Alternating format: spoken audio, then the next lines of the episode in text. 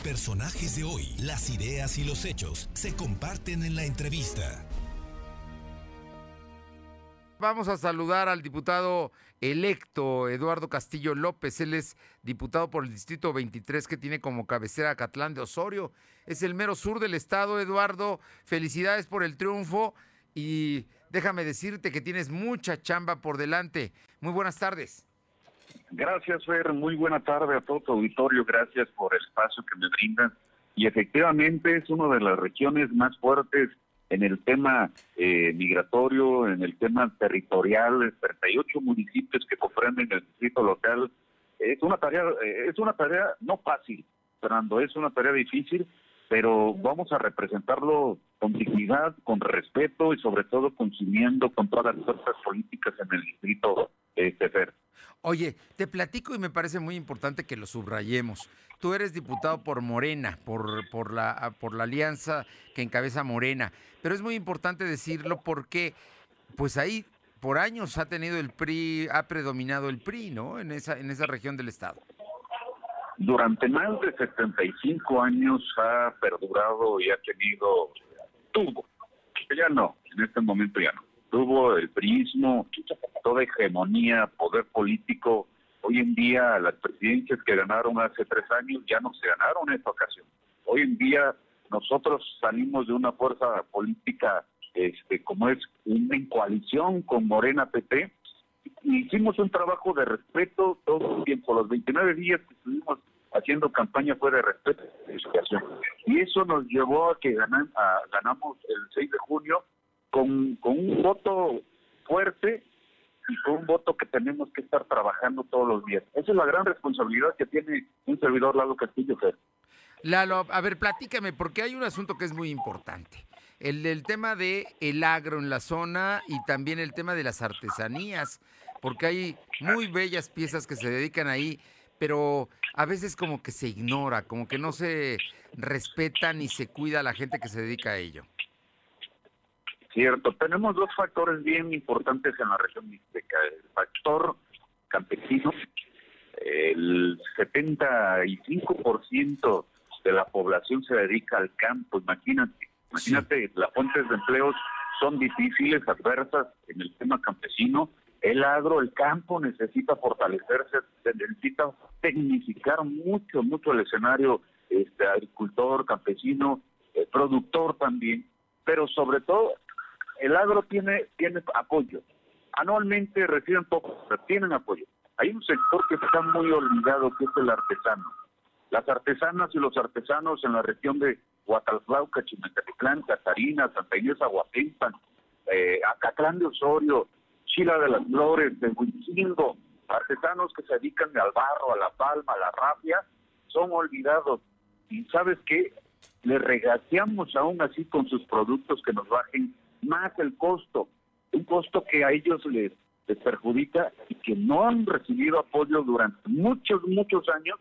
Para ellos, Fernando, estoy consolidando con, con mis compañeros diputados, con la bancada próxima de Morena, para poder hacer, estamos en el, en el análisis de hacer un punto de acuerdo o una iniciativa para fortalecer a las artesanas y a los artesanos de toda la región mixteca. Pero no es toda la región mixteca, es todo, porque una ley cuando se aprueba es general y en el Congreso pues va a ser para, beneficiar a todas las zonas del Estado de Puebla. Eso es el compromiso que hemos, hemos hecho en, campaña y que lo tenemos que fortalecer en el Congreso este Mira, por ahora son productores de pobreza, no productores de artesanías que les deberían dar para un sustento digno, ¿verdad? Y yo creo que lo que hagan por ellos será bueno. Así es, cierto que una, un artesano eh, yo platiqué en campaña es un artesano de petate. Vamos por la zona en especial de Yo les decía a los artesanos, ¿cuánto cuesta un petate? Un petate. está en 370, 250 un petate. ¿Y cuánto tiempo se tardan para hacer? Nos tardamos de 15, 20 días todos los días, sin tener chamba en el campo, de 10 días. Sí. Con trabajo en el campo nos llevamos hasta un mes. Y el costo-beneficio es muy pequeño.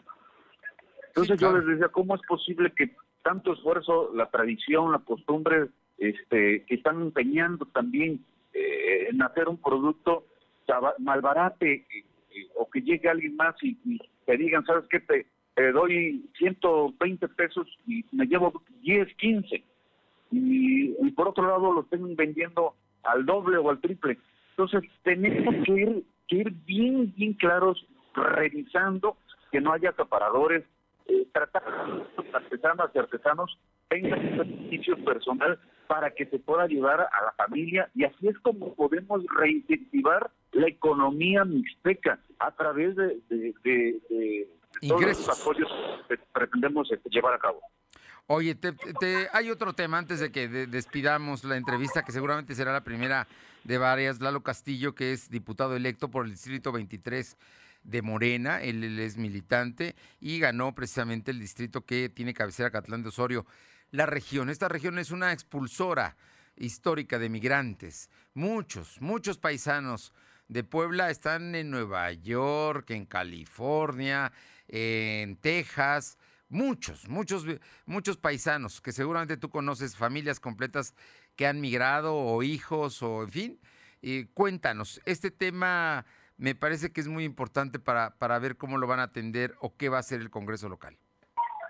En el, en el censo del 2010, Fernando, este, hay un grado de intensidad migratorio muy alto.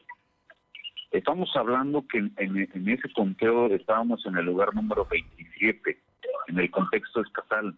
Quiero decirte que hoy en día andamos entre el grado número 6 o 7 aproximadamente, con el último censo. Tenemos, ¿qué quiere decir? Que de cada 10 familias, de cada 10 familias, 9 u 8 tienen un familiar en Estados Unidos, en cualquier parte de Estados Unidos.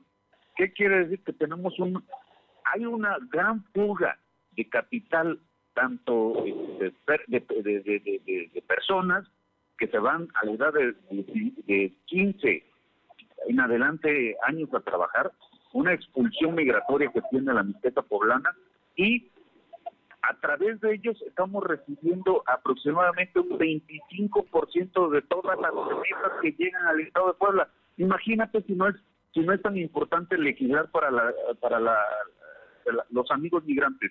A través de ellos estamos buscando, ya lo planteé yo en la dirigencia de Morena y lo estoy planteando también que en los próximos legisladores podamos ayudar con programas, incentivar con programas a todas las familias que tienen un migrante en Estados Unidos, porque no es justo que recibamos muchas remesas y que no se les esté dando, que no estemos volteando a vernos a ellos. este, Bueno, pues yo creo que por ahí empieza el tema, ¿no? Hay que, re- hay que ver que esas remesas sean benéficas para las familias, pero que también para ellos les signifiquen algo, ¿no? Porque como siempre está el sueño de volver un día, ¿no? Yo creo que es muy importante lo que comentas.